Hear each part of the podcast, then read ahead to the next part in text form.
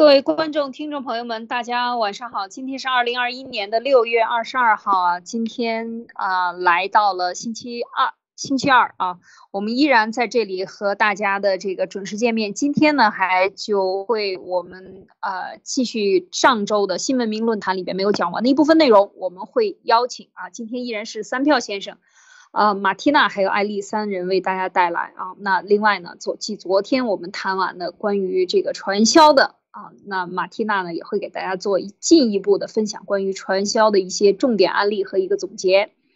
嗯，最后呢，我们就是第二部分，就是我们来分享这个呃，继上周没有谈完的这一部分啊，关于新文明呃，这个孟德斯鸠的三权分立等等，一直到美国的这个。呃，宪法啊，美国的独立宣言这个过程是什么样的？我们等一下来给大家带来精彩的分享啊。首先由马缇娜给我们带来继昨天的这个传销后的 总结，有请。嗯，好的，艾丽姐好，桑皮奥先生好，各位战友大家好。呃，今天我们继续来谈传销啊，以及我我想给大家介绍，就是这个世界上唯一一个彻底被传销弄垮的、毁掉的一个国家。这个国家呢，就是呃，在欧洲，它在欧洲叫做阿尔巴尼亚。首先抛出我们昨天的观点啊，就是说传销，它说到底其实就是一个发财梦，就是一级一级的提成下去。然后，但这样的发财梦居然把一个国家整个国家弄垮，这个是很神奇的一件事情。那这个阿尔巴尼亚之前就是在我们呃中共国我们的宣传里面，它是号称欧洲的社会主义一盏明灯。但是后来在八十年代的时候，这个国家就是属于太穷了，穷怕了。我们从六几年开始给他补助，那八十年代的时候就啊，他感觉穷怕了，那整天想着要怎么样去脱贫。那我个人就是看他的历史，我的感觉呢，就是由于这个国家疯狂的在做各种各样民粹的事情，就是把所有的这些私人企业都拿来变成国企。当然他。变成国企的这个过程当中，它并不是把它变成传统的国企，而是把这些私人企业到最后转型成为了国企的传销企业。那整个国家三百万人全民搞传销，那传销里面说的呢，就是你的下线发展的下线做生意，你有提成，就是昨天讲过，你下线下线不管是多少层，你都有提成。那以此类推，这个想象空间是非常大的啊！那每个人加入到这个里面呢，就感觉到钞票向着自己滚滚而来。那这个国家呢，居然就开始由总统开始，呃，一直到下面，不管是军队也好，政府也好，老百姓也好，总统非常的支持传销，因为他们的这个传销企业在这个国家里面就变成了就八九家全都是传销企业，只不过是各种各样不同的产品。那老百姓想要做传销，想要发财怎么办呢？那就贷款。那这个国家就是银行放开来给大家贷款，大家只要是说我的目标是我要加入国企啊，它国企是传销企业嘛，我加入国企，呃，以这个为一个理由的话，就可以天经地义的贷款了。然后贷款了，这个政策也给予支持，就是利息非常的低。那搞到后头，绝大多数的人就产生了一个问题，就是。因为传销它的本质就并不是在创造财富，而是在转移财富，就是从一一个部分的人身上转到下线的人身上，转到上线的人身上去。那绝大多数的国民就产生了问题，几个月都没有任何收入了。但是他们居然还在非常坚定的认为，以后只要我等等，一定还会发财。那当他们这么坚定的觉得。呃，阿尔巴尼亚一定会成为欧洲最富裕的国家，因为他们太先进了，他们不是传统行业，他们是叫做全民打鸡血的这种激动的行业。那后来是整个国家出现了，就是不管是哪一家传销企业，它的资金链断裂了。那前面，呃，前面的那些就是所谓的上线，他们是发财了，后面的呢就没有发财，可能大家就没有没有那么多下线。那么你已经是后面的下线了，你就没有发财。那相当于说，他们用这个国企或者是传销的形式，把整个国家所有人的钱全部都卷到了一些上线的这个口袋里面去。那卷进去已经变成私人的钱了，肯定这个钱就出不来了。那么这个国家到后来发生的问题就是，连军队都发不出工资来了。那军队的镇压老百姓的功能就起不到效果了，因为它是共产主义国家嘛，也是属于这种独裁体制的。那这个国家就发生了内乱，呃，军队没有办法镇压，为此呢，这个国家就分成了几个部分，就开始内战，治安一塌糊涂，实在没有办法，就请求周边的国家，就旁边的这个国家出来出兵，看到他旁边就是。呃，有这个黑山啊，然后他们也当时也邀请了意大利啊，什么就是出兵来到他这里帮他们平息内乱，那这个局面才算是稳定下来。那有人就说，为什么这个阿尔巴尼亚会卷入到全民传销呢？其实当我们看它历史的时候，觉得跟它历史有很大的关系。那这个传销，我们昨天讲的，它就是必须要满足我们的一个心理特征，针对特定人群。那么这个特定人群呢，就是。只要知道我可以少做事，或者是以后越来越少的，或者是不做事，啊，而且得到的钱越来越多，那急功近利的话，那么这样这群人就会特别的开心，开始进入到这个传销。那为什么阿尔巴尼亚的人就是会属于这种，呃，好像是不是他的这个人种或者他的整个这个国家三百万人会比其他的国家更加急功近利，或者是这种急功近利的心理比其他国家更浓呢？呃，我我查了一些历史啊，就是关于之前中共曾经给过他的各种各样的补贴。那谈到这里的时候，不知道两位有有什么看法？嗯，这个阿尔巴尼亚的呃，很这个当时应该讲是中中共建政以后的，应该讲的是社会主义国家阵营里边的一个穷兄弟，很重要的一个啊。应该在三年自然灾害的时候就曾经给过一大笔钱啊，或呃粮食应该是援助，就是当年三年饿呃大饥荒不叫自然灾害，大饥荒的时候，你看这个就是给你灌概念的灌输是吧？告诉你一讲起这三年，它就是自然灾害，你看这不是跟这个现在病毒自然来源一样的东西都是放狗屁吗？你看它这个就是让你形成这样的一个概念啊，这个下定义是非常重要的啊，取取得语言的话语权。在三年饥荒的时候，他是捐了好好多吨的粮食啊。那时候当时中国它是老百姓饿死几千万，也是捐给了阿尔阿尔巴尼亚最大的一个捐赠方。当时中国吃上饭的时候，是接受了呃三年饥荒的时候，应该是接受了伊拉克的这个椰枣。然后，呃，蒋介石在台湾要给捐捐赠，呃，粮食，然后毛泽东拒绝了，宁可饿死人也没有要台湾的捐赠啊。就想起这件事情，就想起了这个。另外呢，跟阿尔巴尼亚好好到什么程度？我记得我小的时候，那个叔叔阿阿姨们过去都是买毛线自己织毛衣，知道吧？那个织毛衣里边有一种针叫做阿尔巴尼亚针，哎呀，我当时觉得太神奇了。非常讨厌这个织毛衣，一想到叫阿尔巴尼亚针，我说就我看都不想看。我不知道他们那一群阿姨大妈们在一起织，然后就说起这个名词，经常说互相这个教你教我，我教你的时候，经常说起这个，所以我这个印象非常深刻啊。阿尔巴尼亚就是穷兄弟，那个时候就从中国拿了很多的这个免费的粮食和钱。呃，三票先生，我不知道您您有对阿尔巴尼亚有什么？有什么感受？呃，我对阿尔巴尼亚是有感情的啊，因为什么呢？因为小时候小时候觉得中国这个遍地都是敌人，但是阿尔巴尼亚是中国的好朋友、好同志啊。这个那个他当时的领袖叫恩维尔霍查，呃，经常还到中国来，还互访啊。就是就是什么呢？就是您刚才讲的这个那个，就是三年饥荒的时期。当时啊，这个中国自己粮食没得吃了，但是还要支持这个欧洲那些，就是东欧那些社会主义国家，像东德啦、保加利亚什么这些国家，曾经发生过一件很很荒唐的事情，就是说，当时中国有饥荒嘛，然后那个好像是有一个美国友人吧，还是怎么的，反正从美国运了一一船的粮食要到那个中国来，结果这个。还没到中国的港口，然后毛泽东还是周恩来的，就说：“哎，这个呃，欧洲的那些这个同志们 需要更需要粮食，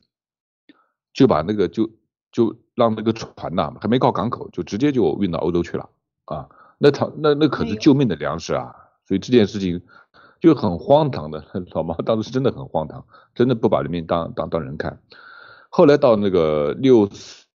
四年还是六六五年的时候，那个中苏决裂啊，就是当时有个中枢大辩论嘛，大辩论以后，然后中枢就决裂了，决裂以后，当时东欧的社会主义阵营里面啊，呃，大部分就绝大部分啊都是站在苏联那一边，因为他们地缘政治上他们靠得近嘛，那么只有只有两个国家啊，一个国家叫南斯拉夫铁托啊。呃，南斯拉夫现在已经分裂成很多国家了，像什么波黑啊什么的，都是以前都是南斯拉夫的塞尔维亚。铁托呢是谁都不尿啊，他既不跟着苏联，也不跟着中国啊。那唯有阿尔巴尼亚这个铁了心的跟着中国啊。那什么原因呢？就是钱给的多，就给了很多钱啊。当时这个呃就是就是搞的这个阿尔巴尼亚就是呃就生活的就是像西欧一样的这个富裕啊，粮食也很多。汽车啊，钢铁啊，水泥啊，反正就这些东西，都在那个优先的呃供给他们啊。我估计啊，就是这个这个中共产主义这种思这种思想，就把人给养懒了啊，就是把把阿尔巴尼亚人民给害了啊，那是吧？这个所以我觉得就是你你你老是老是做做的啊，就来了，做了钱就来了，而且活得很很舒服啊，这个呃东西很富裕，东西随便扔天上掉馅儿饼。对对对，然后他就觉得。搞传传销嘛，也是这样嘛，也是这种想法嘛。老子有天上掉馅饼的事情啊，正好就掉到我家门口了，就大概就是这样。所以呢，这个这个慢慢慢慢就养成这个这个不劳而获啊，这个这个投机啊，不劳而获这种习惯。所以说，这个共产主义真的是害死人啊！啊，主持人。嗯，马蒂娜。是的，其实就是呃，我当我查历史的时候，虽然那个时候还没有我啊，就是当我查历史的时候，从我们的那个 一九六一年的时候就开始疯狂的援助他们，就是像呃三票先生刚刚讲的，就是他当时就是由于呃中共跟着苏联已经闹翻了嘛，所以他就很想要在那个叫做国际共产主义的这个政权里面去争当领袖，那这个过程里面就大力度拉拢。波兰啊，东德、保加利亚、捷克、匈牙利什么拉了半天，一个拉过来，然后就拉到了阿尔巴尼亚，然后还有您说的南斯拉夫，哇，就拼命的砸钱给阿尔巴尼亚。所以他当时这个三百万人，在欧洲的这个这个国家，不要说是社会主义国家了，就是在周边的这些国家里面，都算是这个人口啊，就就都算是过得很好的。那呃，阿尔巴尼亚人之前就有个口号，就是叫做“中国同志有的，我们也要有；中国同志没有的，我们也要有。”然后当你去问他怎么有，他就说：“我们要开口要，我们要了什么就有。”所以就以前真的是中国大量的支援他，然后很多进口的设备，中国这边自己还没有，我们自己都没得用，就包括那些什么拖拉机啊，那些设备都先是紧着给他们用，然后可以就当我们去查这六十年代。我们和他们的这种消费量的话，你会发现它的人均肉蛋的消费量是远远高于中国的。那这个钱就是中共无偿送给他的，就不都不是借给他，就送给他。就原因很简单，因为我需要你站在我边，呃，我这边来跟我说话。他自己心里面也非常清楚，就是，呃，你你你不给我多给我一点钱，我干嘛要站在你这边啊？我我为什么不去跟着苏联？所以这个就。就我也认为啊，就把这个阿尔巴尼亚人就养养成这种整体的好吃懒做型，所以后来，呃，就非常顺理成章的到了八十年代，他们就引进，就当他们把所有私营企业全部都吃垮了，变成所谓的国企以后，就干脆把这些国企全部都变成了这种传销企业，就是各种各样不同的企业类型嘛。但你去看他那个国家的建筑，也是所有都是，不管是倒金字塔型还是正金字塔型，就全是这种一层一层的金字塔。当时就说是这个国家的建筑是特别特别有特色，全是金字塔的类型，包括那政府大楼都是金字塔的类型，飞碟啊，什么外星人这种感觉，所以。他们就和我们真正的中国人啊，中国老百姓在这边就是进取心强，企图心强，是吧？我们的欲望都在拼命的被调出来，又为了自己的家庭拼了命了，在这边苦的时候，阿尔巴尼亚人就被养成了一群懒汉，什么事情都不想干，只想等着分钱。嗯哼，对，这个是这样的，就是说，你看，就是当一党他独大。这个专政的时候，他他最重要的是拿到的这个财富分配权，再分配权啊，就是财富你交上来以后，他给你收很高的税，然后再分配，怎么分配就然后配合上宣传机器。你写，我记得小的时候，总全世界都是和我们为敌的，确实是这种感觉，就是说，嗯，从来没有想过我们为什么总是支持叙利亚、支持伊拉克。然后两伊战争的时候应该怎么弄？然后呃，要援助朝鲜，要打朝鲜，打了朝鲜上前线的人，最后都会带上大红花，都为那一个时期上冲上前线送死的人而歌颂。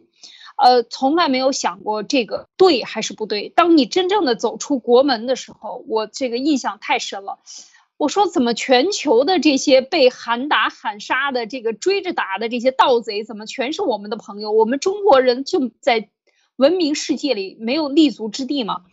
就是这样的一个呃完全封闭式的对你洗脑啊，这个就是典型的邪教的做法啊，就是说信息封闭啊，只只出信息只有一孔，嗯，一个地方出气儿。就是只有一言堂，然后告诉你什么就是什么。所以在这个情况下呢，你看，呃，就能够以牺牲几千万人。他这个决定，毛泽东一拍脑袋，你就像刚才三票先生说的，这一船粮食这是救命的，能救活多少人的，从来没有想过。所以你说从穷的时候到富的时候到现在，中国人也没有被共产党的这些高层们当成过人。你仔细想一想，真的就是这样。所以他说给你什么的，他从来不听，那是说给你们韭菜听的啊，就是说给这群奴隶听的。但是真正共产党在想什么，他是不允许你知道的。所以我觉得这个才是恐怖的啊，就是说我们真的就是得意识到独裁的这个集权啊，它的可怕性。它的这种邪恶性和可怕性，真的是让人觉得想一想都不寒而栗。嗯，说到这儿的话呢，这个马蒂娜这个题目还有什么要补充的吗？针对这个传销的事情。好，就是关于这个传销的总结呢，我这里总结了两点，就是呃，就在经济学的角度上，应该怎么样去界定这个传销。首先呢，传销它其实最大的一个特色就是它的产品并没有解决人群的需求。也就是从整个社会的视角去看，它的这个公司里面的这些产品，其实当你去呃仔细查的时候，你会发现它绝大部分的产品的销量并没有迈向社会，而更多的这些产品都是销向这个传销的人员内部去的，就是内部自己消化掉了。而大家本身去购买这个产品，也并不是因为自己需要去消费这个产品，也就是说，当他花了钱出来购买了这个产品，并没有去满足了他的需求，或者是让这个社会更加完整了，或者是更好了。因为很多的这个传销人员，他在买他们内部的产品的时候，他更多的想法是，我需要兼顾，就是我需要更早的加入到我这个身份，成为其他人的下呃上线，让其他人当我的下线。所以我就必须买这个产品，那我多买这个产品是一是为了让我的下线看着就是说哦，原来这个东西非常有前途，那我就大量的囤货，是让其他人来看这个东西。那这个产品其实当你把它放到社会上一起去交易的时候，特别是在中共国，你就会发现这个东西巨贵，而且就是你可以完全取消掉这个传销整个系统里面的这些产品，这个社会呃。对于社会来说也是没有什么太大的差异的，你可以把这些产品直接取消掉，然后变成一个会员制，就比如说你是第几层，你是多少会费，下面的多少层的话，你的会费就更高。那么拿下面的这个会费呢，拿来填补到上上层想要提成的这个东西，其实也是一样就可以搞定。所以这个传销里面产品是什么一点都不重要，呃，那么它的这个内部的需求其实就是一种叫做。人为制造出来的假需求，满足了呃这种自己想要发财，然后自己想要向其他人证明这个企业非常好的这种东西，而并没有呃满足了真正这个社会上的需求，或者是没有解决掉真正的这个啊没没有真正用这个好的商品或者是好的劳务啊来满足这个社会，因为经济学上面对于财富的定义就是这个东西并不是生产出来就行，而是。这个东西生产出来了，它要可以满足人类社会的需求，就是对位它的需求，还有这个呃呃对位人类需求的这种商品和劳务。而这种传销里面的这些呃制造出来的这些产品，其实是完全可以取消掉的。这是我看到的第一点。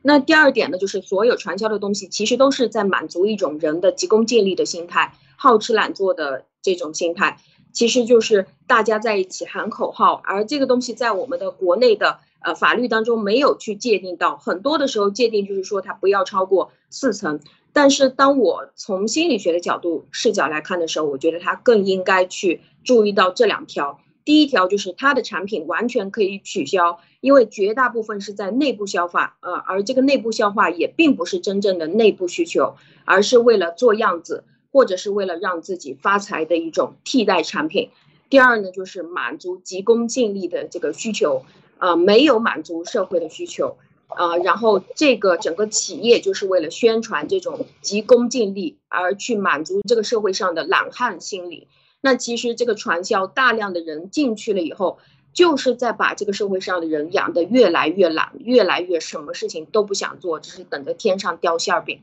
嗯，这个是我的总结。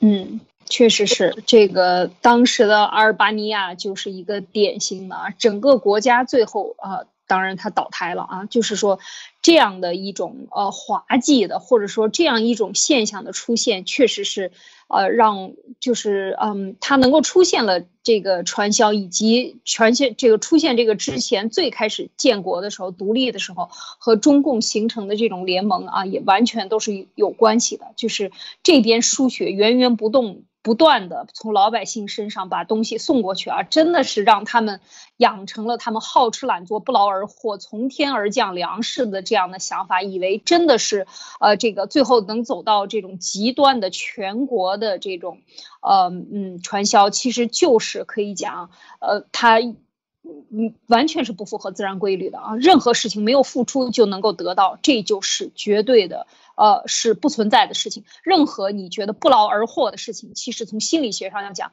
它都是符合了人的一个懒惰的啊，就是这样的思想。但是你仔细在用理性去思考的时候，这个这种现象一定不是真的，或者是它不会长久的。它是这种机遇，你碰到这种好运气，也不可能是一生都会这样的。它一定是要有呃有失有得啊，它绝对在得和失、付出与获取之间，它是一定有一个这个。比例的，而没有比例的，一用一百分之一或者是万分之一的这种付出来获取一万倍的这个收益的这种事情，真的这是天下的这个呃这种梦想，只能说它存在梦想当中啊，不可能是真实的，而且这种梦想也是不正常的。我们讲是急功近利的、贪婪的这种想法是我们不鼓励的啊，应该是符合自然规律的。所以我们过去讲这个是是好来好去啊，不是好来不是好去，你你不是好来的这些钱，你你将来。你可能要遭的罪更大啊！这是老人讲的。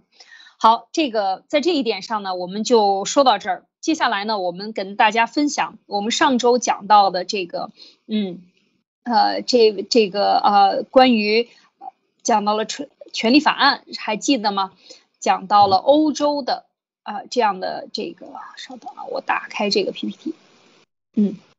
好。那讲到了这个，嗯，当然还没有讲到北美独立战争，讲到了这个在光荣革命之后的，啊，这个洛克的政府论。那么有请啊，请呃这个三票先生给我们再讲一讲接下来的啊，嗯，怎么就到了孟德斯鸠的这样的一个思想论法的精神以及后续。好的，呃，大家好哈，上集书咱们说到这个洛克的政府论。那么他的著名的一个观点呢，就是啊，权利不能私有，财产不能公有；权利不能私有，财产不能公有；权利不能私有，财产不能公有。啊，重要的是说三遍啊，大家一定要记住孟德斯鸠的，呃，不，呃，洛克的最著最著名的一个观点啊。那么他呢后面还提出了一些这个分权论啊，他是相当于是。叫古典自由主义之父，实际上他是现代政治学的开山鼻祖啊，呃，就是从他这本书开始，后面的政治学就是有既有实践又有这个呃理论啊。那么他的思想呢，影响了很多人啊，其中影响到的一个人呢，就是法国人孟德斯鸠啊。孟德斯鸠呢是个男爵啊，他是一个贵族出身啊，他同时也是这个思想家、律师。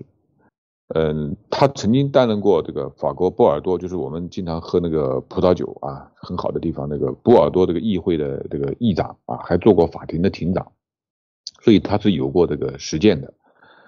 那么他是从一七二一年的时候啊，一七二一年他当时才三十几岁哈，他是一六八九年出生的，就是那个呃洛克发表政府论的那一年他出生的。那么一七二一年的时候，他开始写这个论法的精神，就是构思啊，开始写这个书啊。那么他曾经就是这本书啊，他到一七四八年才出版啊，他整整花了二十七年的时间。你想想看啊，这个贵族的精神啊，他就是这个慢慢的啊，就把这个这本书啊当成一个精品来写，他也不急哈。那么期间呢，他从一七二八年开始，他游历了整个欧洲。啊，到呃到了大陆，欧洲大陆还去了英国啊，所以说他去英国呢，他曾经就是呃好好的就是考察过英国的这个权利呃权利法案的实施啊，他肯定也学过这个呃洛克的政府论啊，那么他到一七一七四八年的时候呢，出版了《论法的精神》啊，同时呢，他还是西方思想家当中第一个把中国称为专制政体的这个人。就是在此之前，大家对中国政治可能还不了解或者了解的不多啊。但是他因为这个他研究政治嘛，所以他他他一眼就说出来了，他说中国是个专制政体啊。那么这个孟德斯鸠呢，他的论法的精神里面呢，最重要的、最著名的理论呢，就是他在洛克的分权理论的基础上，第一次很明确的提出了国家权力分为。立法权、行政权和司法权的三权分立的学说啊，这个很著名的三权分立的学说，它的创始人啊是孟德斯鸠，是在他一七四八年的《论法的精神》这本书里面明确的阐述了啊，呃，那么他还把这个三种权利呢互相分开、互相制衡、不可替代啊，他做了很多的这个论述啊，所以说这个三权分立这个思想呢是现代民主制度的这个理论基础。那么后来美国宪法，我们等会会谈到这个，就包括这个美国的这个独立宣言哈，包括后来的法国宪法，法国大革命以后后来定的法国宪法等等这个民主国家的宪法，就是在这个思想的指导下制定的啊。那么孟德斯鸠呢还强调这个自由的实现要受法律的约束啊，这个也是他第一个提出来的，明确提出来的，就是说我们大家要自由啊，都说到要自由要自由，但是大家一定要知道自由是有前提的，就是说。你要受到法律的约束，你不能你的自由去侵害到别人的自由，这个是这个自由的一个边界啊。自由不是那个想做什么就做什么啊，无边无际的啊，它是有条件的。所以说这个呃，国内经常有的这个 人批评说啊，你要自由，你无法无天什么这个那个啊，对吧？实际上不是的，实际上人家在西方的呃自由跟法律是并存的啊，是并存的啊。他还说了一些啊，他说这个。自由是做法律所许可的一切事情的权利啊，就是说你的法律许可的情况下，你可以去做。如果一个公民能够做法律禁止的事情，就是你能够，如果你超越法律的话，那他就不，那这个人就不自由了，因为别人呢也可以有这个权利，也可以超越法律，对吧？那么大家都超越法律了，那么这个世界还有什么自由的，对不对？啊，所以这句话呢，还引出了一个很著名的啊，就法律界里面非常著名的一个叫这个谚语吧。叫对于公权力来说，叫法无授权不可为啊，公这是对公权力啊，公权力就是说你法律允许你做什么你就做什么，法律没有授权的你是不能做的啊。那么对于私权就是个人权利来说，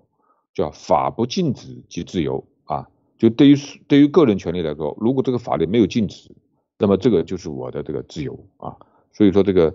法无授权不可为啊。法不禁止即自由啊，这个就是这个孟德斯鸠对这个公权和私权啊这个一个论述啊，所以我们看啊，这个法国的国家也挺好玩的啊，这个你看看他这个呃孟德斯鸠啊搞了这个论法的精神，那么后面拿破仑又搞了这个法典，对吧？论法的精神呢，它里面三权分立实际上是根据是对宪法起的作用，那么拿破仑呢后面又搞了一个民法典啊，对民法，所以这个法律呃法国的国家其实对世界的这个法律啊。是有非常巨大的贡献的。好，呃，谢谢主持人，呃，大家可以那个评论一下。嗯，关于这一点，孟德斯鸠的这个，呃呃，他您讲到就是说他其实是主持议会的。其实我在这里面就想到什么，我看过很多这个，呃，中就是大概是一七多少年啊，这些那个时候在意大利啊也也好，在这个法国也好，那个时候是非常自由，就是说他有这种议会制。当他有了代议，然后呢，为为一件事情而进行辩论的时候，就像刚才讲到的这个，呃，法律和自由就是约束和自由之间，它是一个，它是一个一对儿存在，同时存在，但是互相制约的。它所里边说的这句话的这种。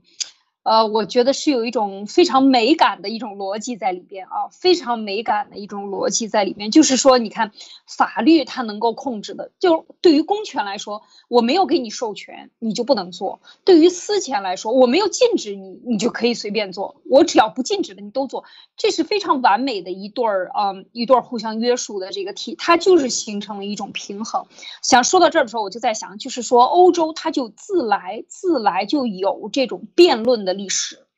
你看他很多很多的电影里非常好的，有很多像讲意大利也好，讲讲这个呃讲呃当时在意大利里边的这个各各个城邦啊之间的这些有很多这样的很很好的电电影啊，就是在讲那个时期的，都是讲到了这些辩论，然后用呃当时那种古的，当然我看的是英文的啊，用古英文的这个语词来进行辩论，用诗歌的方式来进行辩论，然后来。达到一种思想上的顶峰啊，就是说通过辩论来达到一种一种是享受了愉悦，另外呢，辩论来达到思想上的交锋，来对某一些问题来进行这个讨论，行还是不行，是还是非，呃，然后这样的一种氛围，它是它是它是几几，我不敢说上千年，几百年，它是来传承下来的，就像按照我们讲的这个历史，它是有这样的习惯的，所以到现在为止。呃，你看欧洲的，你看英国的议会，每一次议长站在这儿，总理站在这儿，这个说话的时候，呃，就是说总部就是总部长嘛，Prime Minister，他站在这儿进行说谈论的时候，议会就有很多人站起来对他进行反对，而这个议会就是面对面坐着，而这个要讨论的人，他不是站在最前面，所有人聆听他说话，像讲台高高在上，不是的，他是被围坐在中间，然后周围的人。可以批判他的人做的比他要高，所以就这种座次的安排，这种呃辩论的形式就已经表达出来了他的这种辩论的精神，就是这种在辩论过程中他越来越明朗。所以我觉得讲到孟德斯鸠的时候，因为他这这个非常非常有名的这个论法的精神，我觉得他就是等于把。现代的这个法来，它真正的这个精神，这个制衡的精神，到底你的政权和你这个公权和私权之间的关系，用非常美的这样的一一句话把它给诠释出来了。呃，说到这儿，我马蒂娜，你有什么要补充的？这是我的体会啊。嗯，非常认同，就是，呃，就是其实刚刚听完了以后，就说孟德斯鸠他。提出来的这个三权分立，其实用在现在的呃所有的民主国家，都是给大家的这个宪法呃拟定的一个很好的基础。那这个公权，呃公公权如果说是法无授权是不能做，因为公权它是来自于人权嘛，人权是法不禁止，那么就是自由的。那这个就这个就需要呃引述到说。所有参加这个国家的国民，或者是有公民身份的这些老百姓，在这个国家里面，都一定要非常清楚这个国家的宪法。那你至少知道怎么样，呃，哪一些东西是我绝对不能去做的，做了就犯宪法了。但除了宪法以外，其他的东西其实都是属于自己的自由。那我我我有几个朋友，就是当他们去到美国的时候，就是呃，已经到了时间了，不管是嫁人，或者是到了那边去打工啊，或者是黑掉，当他。真正加入到美国国籍，他被接受加入的时候，是真的学习了一个多月，有的是两个多月的时间，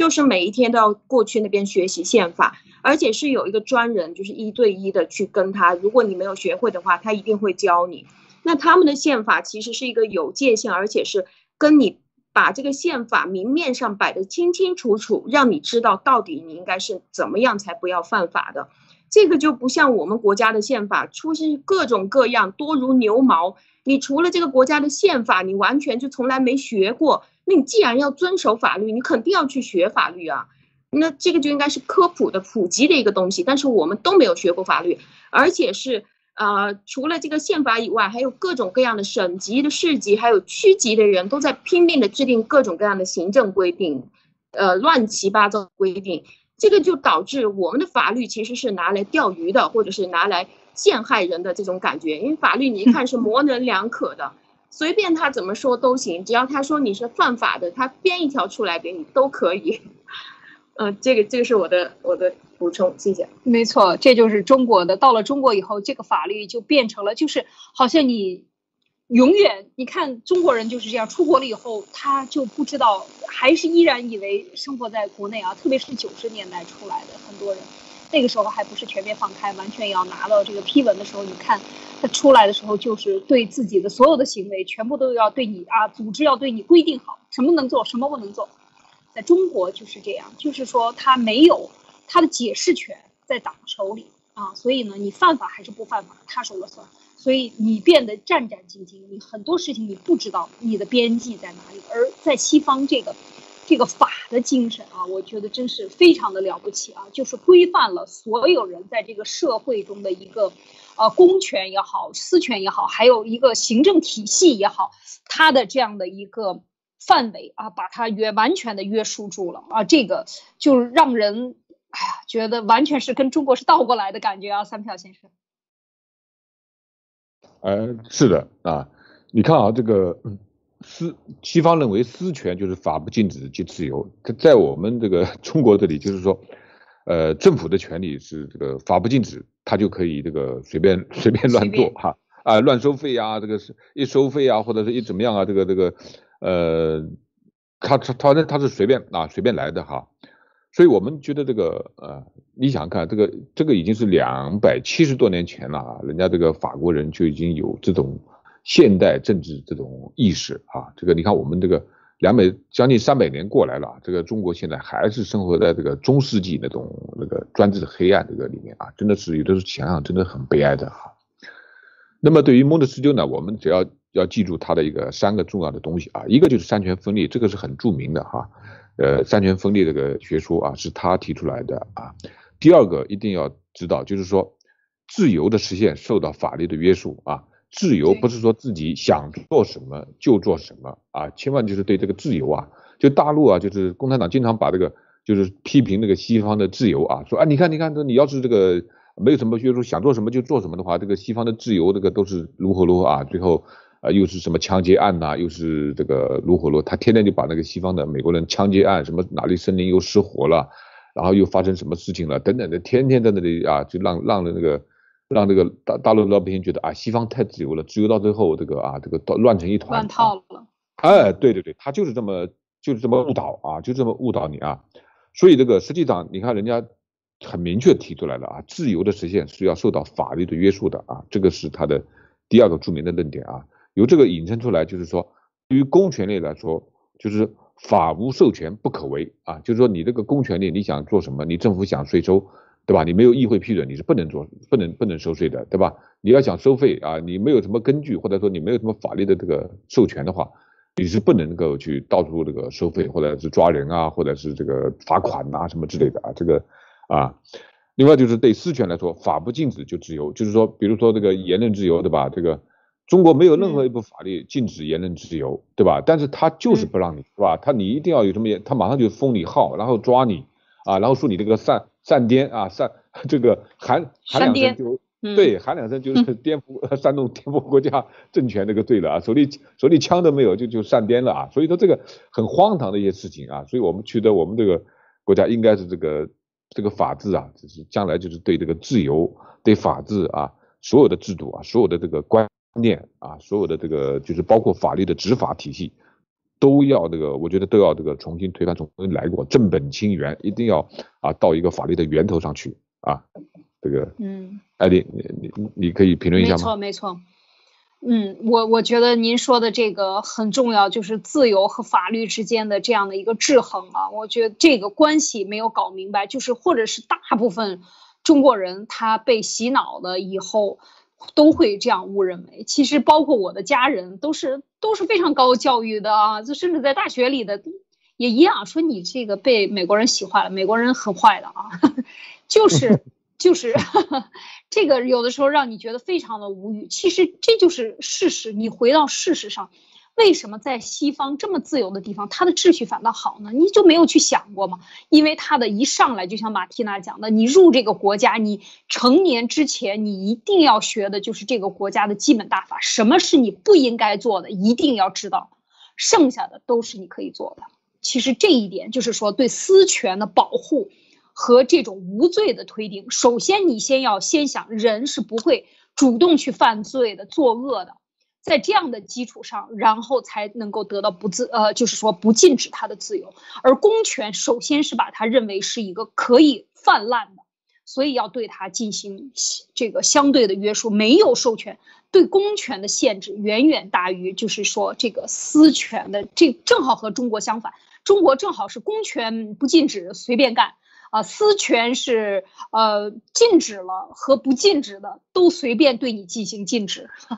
所以这样的这个做法呢，其实我觉得就是说和共产党选人，他选的都是军警特线，都是匪来进行执法，就是不讲道理的人。所以真正这个国家将来要回到文明啊，我们说文明的法治体系重建，回到原始上，一定是要有高级的知识分子来。奠定真正的执法，绝对不是现在中共国的这群流氓执法的态度，而是用文明的方法，用法律的方法，用辩论的这个手段来进行这个讨论的。任何人，哪怕他是死刑犯，都有辩护的权利啊！不像最近你看，复旦大学的，这才几天要被抓，十几天吧，二十天都不到，十几天马上就判刑了，已经开始判刑了，开刑拘已经逮捕了，你知道吗？这才几天，因为在中共国，哪怕在中共国，也是要有三十八天的一个上诉、一个讨论、辩论的过程。而这个过程，你看他有多快，从出这件事情到已经给他定罪了，逮捕就是定罪了啊，就是非常的快，没有什么辩论权，没有什么社会讨论权，社会人敢捐助给这个这个这个人的这个他为什么犯罪的源头不去讨论，而完全依只要是党支持的党的书记，不管对还是错都是对的。啊，这就是非常可怕啊！就是这种执法的态度，我觉得是不可取的。所以一定要需要有知识的人，未来重建的时候呢，来建立这个法律清楚，来给全民上课，搞清楚什么才是自由，什么是法律要约束的啊。好，我就补充这些。三票先生，请您继续。嗯，呃，这个艾迪，你刚才说的非常好，就是说。像西方啊，他们在除了在议会辩论啊，实际上法庭辩论是非常非常精彩的，在那个法庭上那个辩论，你看那个呃那个什么律师呃那个法官戴那个假头套是吧？对吧？那个那个那个小锤子小锤子一拿，那个律师在那里这个站着啊，侃侃而谈啊，边走边谈啊，这个 等等啊，下面听众哈，所以这个这个在中国在中国这律师辩论是要受到很大约束的啊。包括这个呃这个公权力的滥用的问题，你比如说像那个城管啊，城管他打小贩，这个城管在法律上是它是没有这个政府编制的啊，它是属于法外司法啊等等啊，包括那个什么呃就是警察的那个什么呃临时工啊、临时巡警啊什么，包括那个呃街头上那个那个老太太戴着红袖箍的那些，都是属于这种没有法律依据的，但是他就在那儿执法，他就他就能罚你啊。这个事情，所以哎，这个这个国家啊，真是啊，这个法律真的是要重新弄啊。好的，那我们继续啊，就是说这个文明的启蒙呢，就是就是这个在理论上啊，就是最重要的就是呃，一个是洛克的政府论，它是这个开创先河。那么到这个孟德斯鸠的这个这个论法的精神，这个是在这个政治学和这个法律方面呢，它是一个集大成的吧，应该属于一个集大成者啊。当然后面还有啊，还有一些其他的，比如说像卢梭的社会契约论呐，像这个呃托克维尔的论美国的民主啊，包括这个呃潘恩的常识啊，还有汉密尔顿的联邦党的文杰啊等等这些书呢，都是在政治学里面都是一个一个个都是里程碑式的一个一本书啊。呃，当然了，这个这个书单子我不能再开了，我再开了以后就跟我们习总书记差不多了，我们习总书记书单上都有这些书啊，当然我就不知道他看过没有哈，啊。那好，那这个呢，就是在这个到莫德斯鸠这里呢，就是一个理论的总集，一个达到了一个新的高度啊，达到一个新的高度。那么它这个新的高度呢，它接下来 就影响了一件非常非常大的一件事情，就是美国的独立战争啊。美国独立战争的里面呃几个先父哈，就是就是美国的相当于开国先父，他们都是受到这个啊，包括刚才讲的潘恩啊这些啊，包括。联邦党的文杰的几个著名的作者啊，等等之类的啊，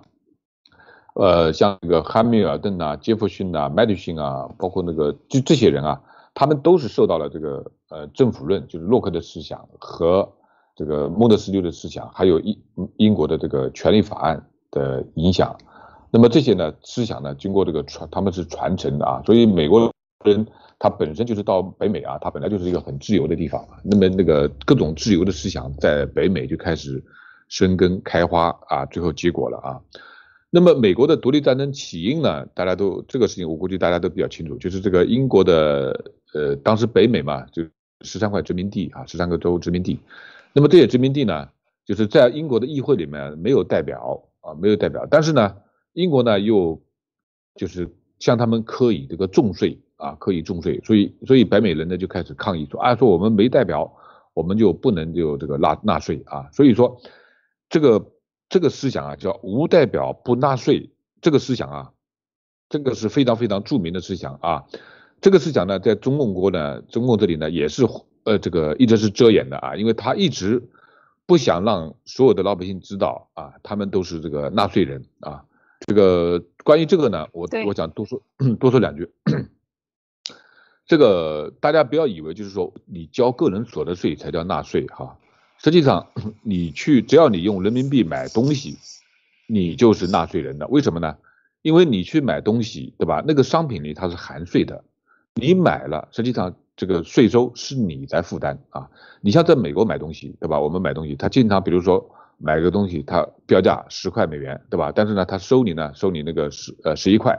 他但是他告诉你，这个这个我这个商品卖的十块，另外一块钱是代政府收的这个消费税或者商品税啊税收，对吧？但是在中共国呢，他就把它混淆起来了，他这个商品的里面含税，但是他不把它分开啊，实际上它的里面含税的啊。你除非你用物物交易，比如说我拿盐去换你的米啊，这种呢是没税收的。但是只要你用人民币交易，这个里面就含税啊。你买的一瓶水里面，它都会含有两块钱一瓶水，它可能含有这个五毛钱、八毛钱的税收啊。这些税收都是国家收的啊，是。但是这个卖东西的人呢，是他他他收完你的钱，他会交税的啊。实际上是你负担这个税收。所以说，在中国啊，只要你用人民币啊。你就是这个这个纳税人啊！我在我在国内，我曾经到过一个大学里面去，这个做过一些课，是呃，就是这方面的课程。然后我就问他们，我说你们知不知道，你们现在没有收入啊，你们没有交所得税，你们是不是纳税人？结果大家都说不是，大学生啊啊都说不是。哎呦，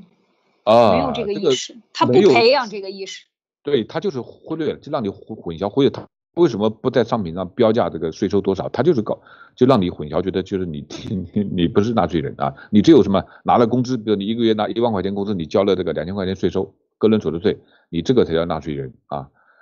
所以这个这个混淆的就基本上，你只要用人民币，基本上全民都是纳税人啊。那么那么你纳税纳税完了以后，对吧？你纳税拿了钱交给政府，对吧？他是政府理论上政府应该是为你做公共服务的。那么你应该有代表在议会也好，或者你中国的人大也好，那你要有你的代表去帮你问这些钱是干嘛用的，对吧？用的合不合理，对不对？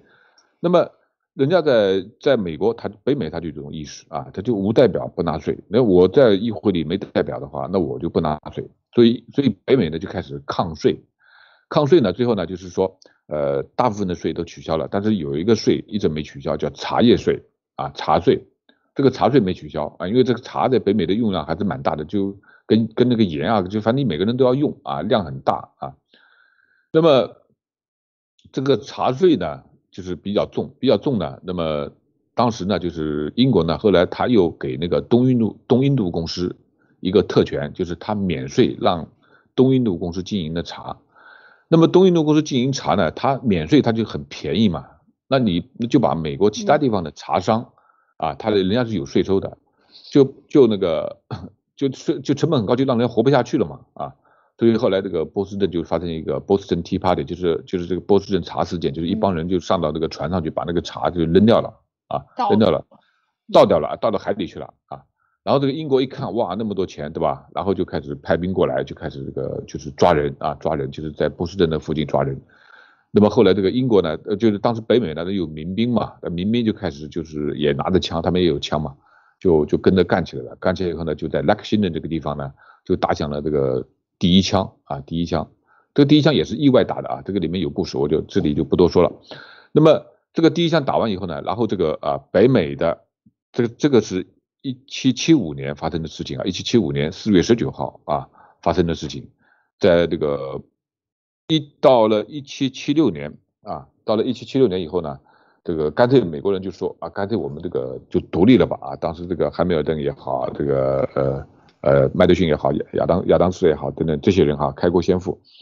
然后就在就在那个。英属殖民地啊，就是北美十三个英属殖民地的代表，就干脆我们就这个独立了算了啊，就相当于造反了啊，造反了啊，就后面就成立了啊，后面就成立了大陆军啊，这个就是准备跟那个英军开始打了啊。那么对这个无代表不纳不纳税这个事情，两位你们有什么看法？嗯嗯，马蒂娜，你谈一下。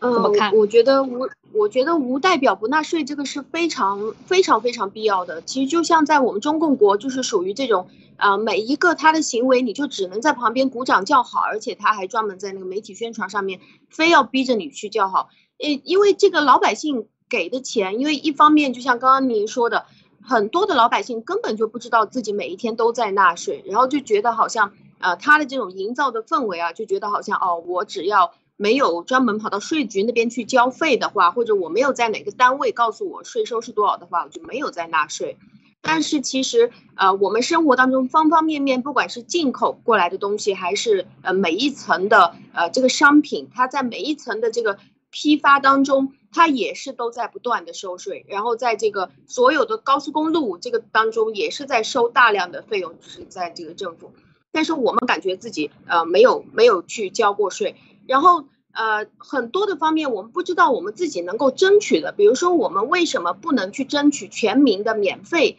呃求学，或者是我们不能去争取我们的教科书里面的内容更加国际化，我们也不能争取给我们的老年人免费医疗，或者是给我们的全社会免费医疗。但是当他们在拼命的拿这些钱砸到这些穷乡僻壤的地方，他说我们去搞这个。呃，这个修公路啊，我们去修点铁路，我们在这个城市修上三个、五个不同的机场，修不停的修火车站。这个时候，老百姓只能做的事情，或者是公园啊、绿化带啊，莫名其妙的这些地方，我们都只能去鼓掌叫好。但是我们知道，在这个整个修建的过程当中，这个路拆了又重新修的这个过程当中，他们都把钱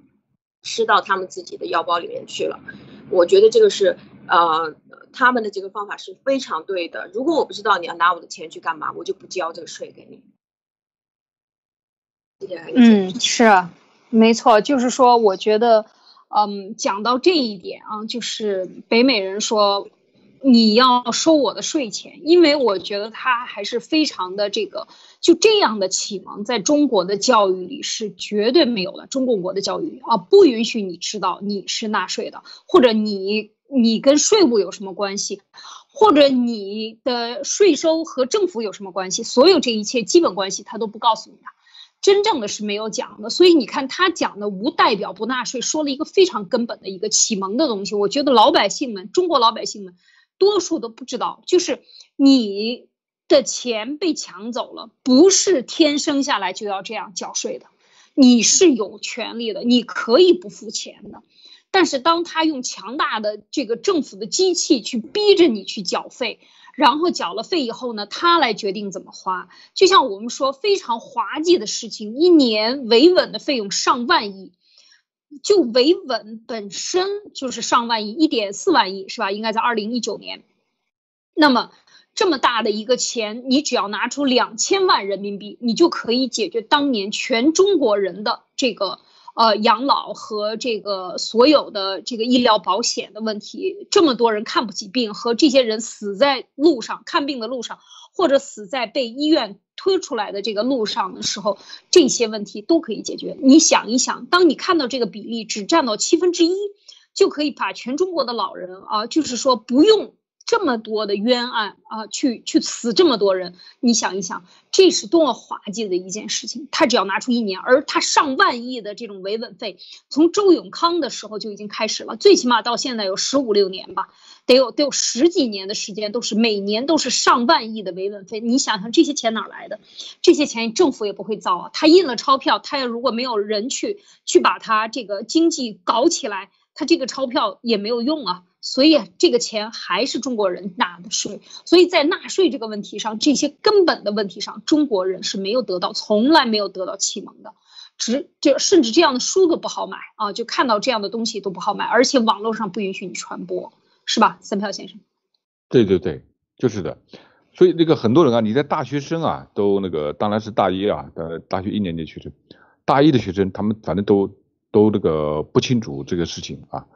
所以说这个，所以说我们这个将来啊，就是要这个不要说将来啊，实际上从现在开始就是要培养这个公民的一个就是纳税人的意识啊。你是纳税人，你交钱交给政府，那你必须要有你的代表啊，代表你到政府到呃议会里面啊，问政府这个钱你们是怎么用的啊？你们为什么这么用？你们浪费了没有啊？是不是还有人比你们用的更好啊？那我是不是也选另外一个党来组建这个政府，对吧？这党派之间之间就是这样嘛，就是说我我执政我可以对吧？我可以如何如何？你看川普上来减税啊或者什么之类的对吧？这个就是说，那我执政我我我就能够啊这个让你们少交税，但是呢我同样能够给你们提供更好的服务。那么党派之间就竞争嘛，互相竞争嘛啊，今天你来，明天你来，对不对？所以说这个西方的政治啊，它是这样的，它一切为民啊，一切为了民啊，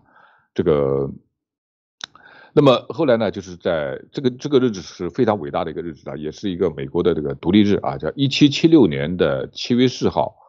这一天啊，北美殖民地的一些代表，十三个殖民地的代表在呃在那个费城吧签署了这个独立宣言啊，独立宣言。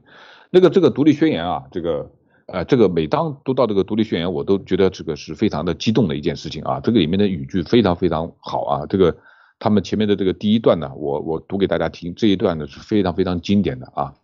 他说：“我们认为这些真理是不言而喻的。造物者创造了平等的个人，并赋予他们若干不可剥夺的权利，其中包括生命权、自由权和追求幸福的权利。为了保障这些权利，人们才在他们之间建立政府，而政府之正当权利则来自被统治者的同意。”当任何形式的政府对这些目标具有破坏作用的时候，人民便有权利改变或者废除它，建立一个新的政府。啊，这段话是非常非常经典的啊！大家看啊，这段话里面，它实际上有些话，它是从那个洛克的这个政府论里面啊，前的我们前面说到过，对吧？那么在独立宣言里面，它实际上把这个思想就已经传承下来了啊！而且而且它整个的这个是整个独立宣言，你整个读下来看的话。它是就是围绕着权利啊，就是保障个人权利，限制政府权利，对吧？就是说这个他说了嘛，政府之正当权利是来自于被统治者的同意，对吧？如果有破坏作用的时候，人民是有权利推翻它的或者废除它的啊。所以说，他整个独立宣言，你整个通篇读下来看的话，其实啊，真的他没有一他没有讲一个字的民主啊，没有出现过民主这个词啊，他就是围绕着权利、个人权利和。政府权利啊，政府权利怎么约束个人权利，怎么能够得到保障？它仅仅围绕的就是这么一个啊，就这一条啊，就这一条啊。所以说，就你看啊，这个如果有了个人权利啊，这个限制了政府权利，实际上这个民主就已经有了啊。个人权益其中选举权就是一个最基本的权利，你有了选举权，你有了知情权，对吧？那么这个民主它就是一个水到渠成的一个事情。对吧？所以说，呃，你像那个中国为什么啊？就是其实也搞了一百多年的这个，从五四运动开始啊，就开始谈这个，就是也是争取这个民主啊，什么之类的，对吧？但是你要你要知道，五五四运动打的旗号是民主和德先生和赛先生嘛，对吧？就是民主和科学，对，对吧？但是他没有强，对呀，你把民主强调了，但是你没有强调个人权利，也就是说权利。对你，你又没有这种权利意识的话，你这个民主就是一个空谈啊！你共产党他也讲民主啊，对吧？他的宪法里面，对吧，也是讲民主，二十四个字的什么那个什么，但是知道吧？哎哎，你你你知道吧？二十四个字里面的这个叫什么，也是有民主的，有自由、法治，什么都有啊，全全的很啊。但是呢，但是他他。他把他把这些东西混在其他地方一起啊，混在一起，就让你觉得你要把你要把二十四个字里面，你要把民主、法治、自由三个字单独拿出来，你就被抓了，你就是善颠。哈哈，对，这个这个很滑稽的事情啊，你不能把它单独抽出来，你必须把它混在一起，对吧？那么他人民民主专政，哈又是人民，又是民主，又是专政，这就是最混状的逻辑，而他把它写到宪法的第一前几条吧，大法典里边啊，这是非常可笑的啊，这真是典型的集权啊！你继续说。对啊，就很觉得这个好多事情很滑稽的事情就都出来了，对吧？所以说没有这个人权利啊，这个民主它是它就是一个沙上你在沙子上面建塔嘛，对吧？镜花水月嘛，你你根本就空空中楼阁嘛，对不对啊？所以说啊，所以说这个。我们仔细的学一下，就是从洛克的思想一直到那个独立宣言这套思想，就是西方的啊，这个整个的他的这个一个权利意识，就是就一条啊，就一条，限制政府权利，保障个人权利。你要看一个社会制度啊，你就你用这个标准去衡量它，它的文明程度，就从这个标准就可以这个衡量到了啊，就就是。对，一下子看出来了啊，这就是试金石，就就路德说的龙晶石啊，龙晶石，哈哈啊，所以这个，所以这个在那个呃一七八七年，后来是美国又制定了世界上第一部的成文的宪法啊，就是英国的权利法案呢，它只是权利法案，它还不是属于这个宪法类的啊。第一一部的成文宪法是美国宪法，其中后面呢，后来法国又建了一个法国宪法啊。就是他在美国宪法里面，他就规定了啊，明文规定的三权分立，就是孟德斯鸠的这个三权分立的思想。你你就到现在也是一样嘛，美国三权分立嘛，对吧？总统、国会、最高法院，对吧？也是联邦制政体。那么而且后面的宪法有很多很多的修正案，这个修正案里面呢，就保证了民众的这个言论自由的权利啊，集会的权利，包括持枪权，对吧？宪法修正案第几条、第几条，一条一条都有，对吧？持枪权啊。那么。他这个完了以后呢，这个这个呢是完成了美国的这个独立啊，美国的独立。那么美国独立以后呢，又经历过一次这个南北战争，就是美国呃从是建立一个这个农业为主的一个国家，还是以工业化为主的国家，实际上是美国的另外一个这个分水岭啊。那么在美国南北战争以后呢，美国的这个这个一八六三年啊十一月十九号啊，美国内战以后，美国总统林肯在哥里斯堡有一个非常非常著名的一个演讲啊，那个那个演讲不长啊不长啊，但是呢，就是它里面有句话是非常啊，他就是说我们美国建立的政府是民有、民祥、民治啊，of the people, by the people, for the people 啊，这个非常非常有名的一个一个思想啊。那么到到这个时候啊，到到这个时候为止，所有的这个人类文明，我觉得就已经达到了一个就是基本上完成了啊，基本完成，后面只是。慢慢逐步逐步完善的一些事情啊，人类文明到此为止，到那个一八六三年的内战啊，就已经开始就是全部的啊，实际上一八就美国这个这个独立宣言那个时候开始就已经差不多就是全部完成了，一个大楼全部给建好了啊。好的，呃，这个呃主持人，嗯嗯是啊，呃说到这儿的话呢，其实想嗯这个讲到就是。关于这个权利的重要性，就是刚才讲到的有一点非常重要，就是呃，三票先生说的这个民主，如果没有手段来保护，不讲权利的话，那你这个民主其实啊没有说到点儿上。就像一九一九年的五四运动，当时就是德先生是先把德先生放在前头，然后才是赛先生，是吧？才是科学。先说民主，那个时候在中国，那是这个。这是从来没有想到过的，那是非常好的一股清流，而且是由大学生带出来的。但是，大学生就存在他的这个，应该讲他的稚嫩性，就是他没有看到这个实质背后的真正的拼的是实力。这个拼实力的过程中，你这个人有没有这个意识？当时我觉得民国政府他其实是在想通过。走这样的一个宪政，呃，其实民国政府就是想也走三民主义嘛，就像刚才这个讲的林肯的这个一样啊，就是孙中山讲的三民主义也是这个，就是呃，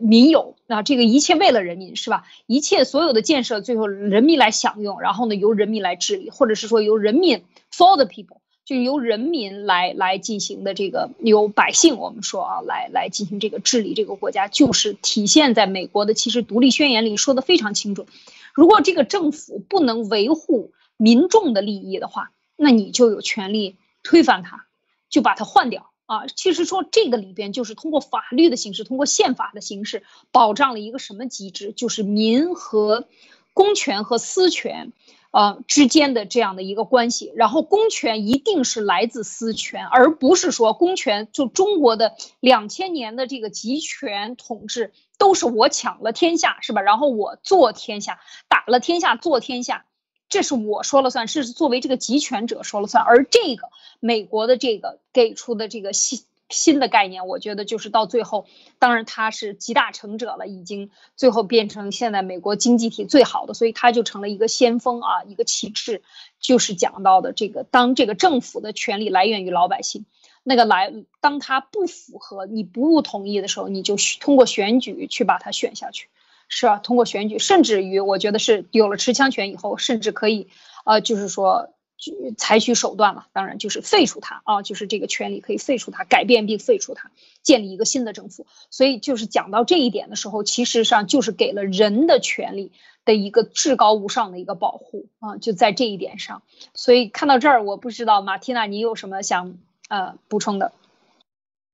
嗯，我也非常感触，就是说，呃，当这个人权大于政府的权利的时候，其实政府的权利就是老百姓赋予的，就是说从人权里面分拨出来赋予给这个政府的，政府其实就是相当于老百姓生活当中的一个物管而已。所以，如果是这个政府危害到了。老百姓的生命自由，还有追求幸福的这种权利的时候，因为本身这个物管的出现就是为了让大家生活更加方便，去搞一些公共设施啊，做一些公共管理啊，去维维护这个大家一起商定呃定下来的这个宪法。那老百姓的话就是说，呃，如果我自己要做什么事情，这是我的自由，但是如果我侵犯到了别人的自由，我犯法了，我自己前提是我也懂法，那我就去法庭。这个法庭的陪审团他会判我到到底有没有犯法，而不是法官判的，因为他们本身就是一个人呃人性本恶论嘛，或者是说叫做原罪论，所以他们早就就在设设定这个机制的时候就已经设定你这个法官就是会呃不管是谁来当法官，由于你人性本恶，所以你很有可能就是会在这边吃红包啊，或者是呃拿别人这个找关系啊，你会徇私枉法的，所以。在他们的法庭里面，真正判你这个人是否犯法的是陪审团，而法官只能说，如果说呃大家陪审团已经判了这个人的确是犯法了，那么法官专业的他可以告诉你说，这个人呃由于他已经犯法了，犯了这一条法律，所以呢，在我的法官专业，我会告诉大家，这个人应该被关几年的时间。那这个陪审团也是非常民主的选出来的，有的不同的地方、不同时代，他的选的方法也不一样。有的时候就是在周边的这个居民里面把他们名字排开在墙上，也有个地方就是直接用墨水甩过去，谁的名字上面有这个墨汁，那么谁就来做陪审团，呃，去问他你是否是呃愿意过来做这个法庭里面的这个陪审团的团员。所以就是在他们有了这样的一个制度的时候，其实老百姓就就已经开始呃可以。呃，在自己的人权范围内，有了政府，有了一个物管，自己就可以生活的更好。那这个是一开始大家的一个预期。而这个政府他要解决的问题，就是你要解决现在你上任的时候，你这个国家或者是你这个地区面对的第一个最紧要的问题。比如说你是个农业国家，那你的国家现在面对最大的问题是广大的农民，这个老百姓他们。都遇到了这个干旱的问题，那你要竞选的东西就是我要上来解决你这个干干旱的问题，我有哪些哪些方法？那么旁边的人就要去监督他做这个事情，而不是他上来了以后说，哎，我跟着那个中国中共国那边去沟通好了，我决定我这个四年的时间，呃，我们去贷款，我们贷款几十年的时间，我们在这边修一条高铁过去，那老百姓的陪着你，你只是做四年，老百姓帮着你还那么几十年的这个贷款，就是为了。一条高铁根本跟着自己的家一点关系都没有，那这个政府肯定就会出现问题。所以西方的这个民主的政府，其实它如果没有做好的话，它是可以倒闭掉的。这个我们中国人也是没有这个概念，政府怎么可能倒闭？但他们其实不管是区政府还是州政府，还是整个国家的政府，其实是都可以倒闭，如果没有做好的话。这是我的补充。嗯，是。中国人没有政府倒闭的这个概念啊，其实政府倒闭了，老百姓日子照常过啊。老觉得跟毛泽东那个时候似的，毛泽东死了，明天太阳就不升起来吗？这不是胡扯吗？就是这种混账逻辑，他已经就是给你洗的非常深了。甚至很多国企说，只要共产党不倒，我们这个企业就不倒。这个都是共产党的这种毒啊！就是说，未来怎么样把这种党派从企业里播出，把企业从国家的资本里播出，这都是一个巨大的工程啊！三票先生，呃，对的，就是说，呃，就是我们就是从那个大宪章开始一直讲到现在，就是说，紧紧围绕的一个主线，就是说，你这个国家你是不是限制政府权利，来保证人民的权利？这个里面有很多人民的权利啊，包括这个选举权啊。第一，首先就是选举权，你有没有选票，对吧？然后呢，就是说你有没有财产啊？还有就是你有没有这个言论自由、人身自由啊？甚至到最后还有什么持枪权呐，还有那那个请愿呐、罢工啊，所有的一系列的权利，而且这些权利呢，它是通过一整套的体系来保证你这样的权利的，就就是说不会不会滥权，或者不会一个党或者是一个政权滥权啊。那么在中国就是什么？就是说共产党他把持了这个政权，而且他拥有了军队，拥有了就是呃这个所有的这个司法体系，就是这个实际上就是啊。笔杆子，对吧？笔杆子让你这个灌输，给你灌输一个思想啊，党是多么伟大的，没有党就是你看七一之前嘛，这个一百年前这个就是全民灌输，肯定已经开始完啊完完全全的实现了啊。然后啊你不行啊，对吧？那就有后面有枪杆子，对吧？还有刀把子，就是说你你我这个呃公检法，我就我就上来，对吧？实在是不行，最后就有枪杆子等等之类的啊。你要听我的话啊，我就给你这个票子，对吧？钞票，对吧？啊，然后我就给你官帽子啊，等等，就是他就是五指五指登科嘛，啊，五指登科嘛，就是前面三个是来管你的，后面两个是几个是来诱惑你的啊，甚至你你再来一个六子的话，就是美女子，对吧？女子啊，美女子六子啊，六子登科，所以说这个整个国家呢，就是说被这个他整就是呃控制了，思想也控制，所有的这个权利财产都是他控制啊，最关键的是把老百姓的思想全部控制完了以后呢，像这些西方这些思想，你根本就。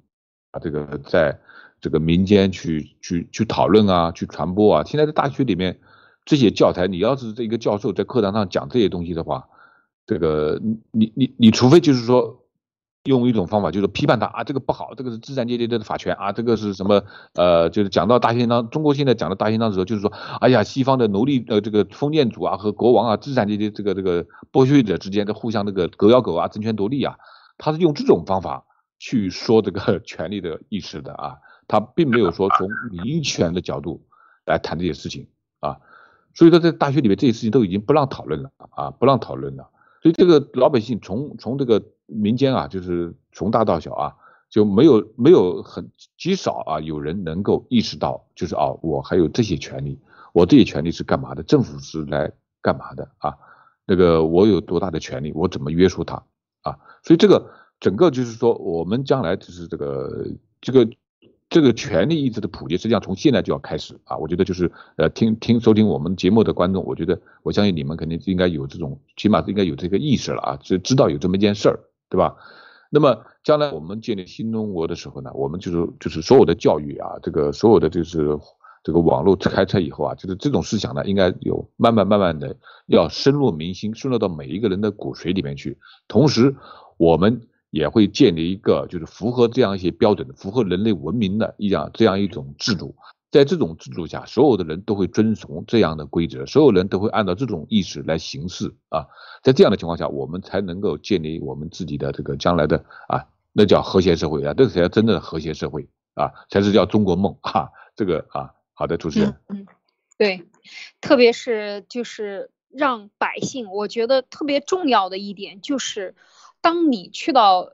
呃西方文明的国家的时候，每个人都知道自己的权利和权利的边界在哪，基本上人人都知道宪法是什么，什么是你不应该干的，肯定不能干的，什么是你一定要遵守的，啊，这些都是非常清楚，而且知道政府的这是对政治每一次的变化，对这个选举人他的言论都是很。很多人都是非常关注的啊，除非那些新新移民啊，从外州来的、外国来的，可能不是很关注。只要是本地老百姓，你不跟他谈，你看上去他好像就是一个普通的老头，或者是普通的老太太，或者一个普通的工作的人员。但是当你去跟他聊这个政治的时候，你发现，哇，他对所有的人都是非常的了解，很多人都是很清楚的。这就是为什么很多就是在中共统治下，你不需要关关注政治，你关注政治也跟你没关系，你只需要到点儿七点钟打开电视，是吧？全部的电视都坏了，这一个频道那一个时间，全部频道都播一个内容，你要听他告诉你什么就行了，这是中共要干的。而我们要做的就是说，让老百姓自己去知道，你这个区的人，你要选一个人，你要知道啊，你们小区里选一个代表，你要知道啊。你要知道他行不行，然后你要跟他沟通啊，你他能不能反映你的思想？这些点这是完全倒过来的，从老百姓自发的来发出的。那么就这一点，就有很多人说了，说你看共产党经常造一个伪伪概念啊，就是说离了共产党一定会乱，是吧？这个集权统治很痛快，大家都不用操心了，共产党替你操心。你觉得马蒂娜会不会出现这个状态？就是说真正老百姓觉醒的时候会乱还是不会乱？哦，我觉得我们就看现在的情况就已经知道了呀，就是离了共产党，或者是在现在不分开的这个情况下，真正去让这个国家乱啊，不管是内乱还是制造整个国家的，哈，还有整个世界上的这个乱，其实就是集中在这个共产党里面啊。如果没有共产党的话，我觉得大家就不会乱了。我我觉得是这样，因为都是他们在乱嘛，可以点出名字来的各个行业或者是各各种事件都是他们造出来的，这个也是都可以搜得出证据来的。这个并不是老百姓在捣乱，对，完全不符合规律的来处理，完全是外行来领导内行。任何事件、危机事件、任何的这个呃科技事件，都是由党来领导，而党它是屁股决定，是生殖器决定的，而不是真正的科技决定，不是由这个。专业来决定他这些事情，所以他这个呃系统上的乱啊导致的。三票先生，您怎么看？最后啊，您觉得新文明建设将共产党后共时代中国会不会有这样的大乱，还是还是什么样？您您的观点？啊，我觉得中共现在是这样的，就是说他不允许老百姓乱，其实他自己就允许他只有他自己乱啊，这个乱淫乱呐，什么那个乱贪污啊，什么这个滥权呐，什么之类的都是他们干的啊。但是老百姓你得那个服服帖帖的啊。那么这个后共时代呢，这个我我感觉啊，可能会有一段时间的不适应期，这个里面呢可能会有一些小小小的混乱啊，就是说在集权统治下，呃那些人哈，你一旦你让他有选择权了，他往往有的时候不知所措啊，因为那个。以前什么事情都是这个党给安排好的啊，这个呃领导给安排好的或者怎么样哈，一旦让你这个有这个选择权的时候呢，就往往这个很多人啊，他会这个不知所措啊，甚至就是有些地方可能会有些局部的，呃，你比如说在政权那个在在这个变更的时候啊，政权变更的时候，呃，那你这个就是你维原来维持治安的那些警察，对吧？那你那你还得你还你还得去维持治安对吧？所以为什么文贵先生说要大赦呢？就是说这些人，这个你还得你还得用啊，就是包括有些这个党内的这些这个行政啊，这个管理人员，所有的精英都在他们啊，都都都在党都在党内啊，这个共产党把所有的人都拿到他的党收买到他的党内去了啊。那么这个呢，就是说就是一定要保证就过渡期间，这个就好像日本，比如说。他战后，他被那个麦克阿瑟那个美军占领了。占领了以后呢，他从四五年到五二年，他复国的时候建宪法的时候，他当中有个七年的过渡期。我觉得我们可能也会有个五年左右吧，这个过渡期。这个过渡期呢，就是说这个大家去这个那个共产党肯定要被取缔的啊，被取缔。然后呢，大家可能重新建建建那个党派，然后你还得就是说这个让老百姓有个适应适应的这个过程啊。那么在这这个过程当中呢，可能有些，我觉得不会出现大乱，因为什么呢？因为这个，呃，这个就是就是整个整个国际社会也好，包括这个我们新中国联邦也好，对这个国内的这种人道危机，比如说粮食危机啊，或者是说医疗啊，就这些基本的食品啊、能源这些东西呢，我觉得应该是有所这个保证的。现在的各种的空运的手段，各种其实都也很发达啊。你你说如果像民国时间那段时间，如果说这个一旦那个没有皇权，然后大家占山为王，军阀割据呢？其实这个时候呢，在这种状态下，其实也不可能这个不太可能了，因为那个现在的交通啊、通讯啊，那个那么发达啊，你包括你哪个你你你如果有谁你占山为王，你要是在围围霸一方的话，你实在不行，我们用极端的手段，就是这个用无人机嘛，都可以这个 都可以都可以干掉。所以这个我觉得。这种大乱的可能性呢不是很大，但是你说局部的这个小混乱的话，这种事情呢，我觉得应该是可能可能会有的。包括这个，呃，这个人呢，这个一下子适应不了这个这个自由啊，这个思想上的混乱。你像那个《肖申克的救赎》里面的吧，那个那个有一个有一个犯人出来以后，他他他不适应，他觉得牢里面很好的吧，一切都按部就班的。他出来以后，让他自由了，他反而不自由，那活不了，最后他自杀了嘛，对吧？这个这种这个做这个共产党就是这个七十年把人这个老百姓就弄得就像一个在监狱里一样的，就是什么事情都跟你那个规定好的。所以说这个他会有一个不适应的过程啊。但是我觉得人呐，这个自由是人性啊，是人的天性，对吧？这个权利也是人的天性。其实当人这个恢复这个天性的时候，慢慢的适应的时候，我觉得这个事情呢，我我我对我我一点都不会那个呃太担心。我觉得这个事情有个过渡期啊，对，有个过渡期会有一些小混乱啊，但是最终肯定会好的，因为这是符合人性的啊啊，艾丽非常同意啊，就是说我觉得在这一点上呢，就是要看。打开防火墙、冲破防火墙的能力，就是如果我们现在就已经有预热，我们现在国内有那么多的战友啊，都在分享我们的视频、分享我们的音频，都在听爆料革命以及各种各样的海外的信息，所以我觉得大家都是啊呃心充心中充满着这个希望的啊，对中共是厌恶透底了，特别是这个病毒的问题，彻底把这个经济，咱们就不说信仰了，就是说经济上钱都饭都让人吃不上了。而且，这个房贷、车贷啊，一切的保险，这个一分一天都不能停啊，这是非常非常不人道的。世界各国都在发钱，只有中共国没有发钱啊，没有给百姓发一分钱啊，只是这个发过什么几十块钱，是吧？啊，这样的发过，这是真正的没有过开仓放粮啊！这是在这种艰难的时刻，我们看到了中共在囤粮、囤医疗物资啊，完全是草菅人命啊！所以在这个情况下，老百姓一定要看到真相，真正的情况是什么？所以搞明白了，这个先把脑子搞清楚了，然后打开国门的时候，才不至于慌乱啊，还不至于这个你把牢门。打开，他再把牢门锁上，这样的动作啊，希望不会有这样的事情发生。当然，我们这个都是抱着很高的希望呢，我们相信这个是符合人性的。好，那今天的这个分享就到这里，今啊，感谢大家的收听收看啊，我们的新闻名论坛呢，明天会继续和大家分享，请敬请期待。好，再见。再见。再见。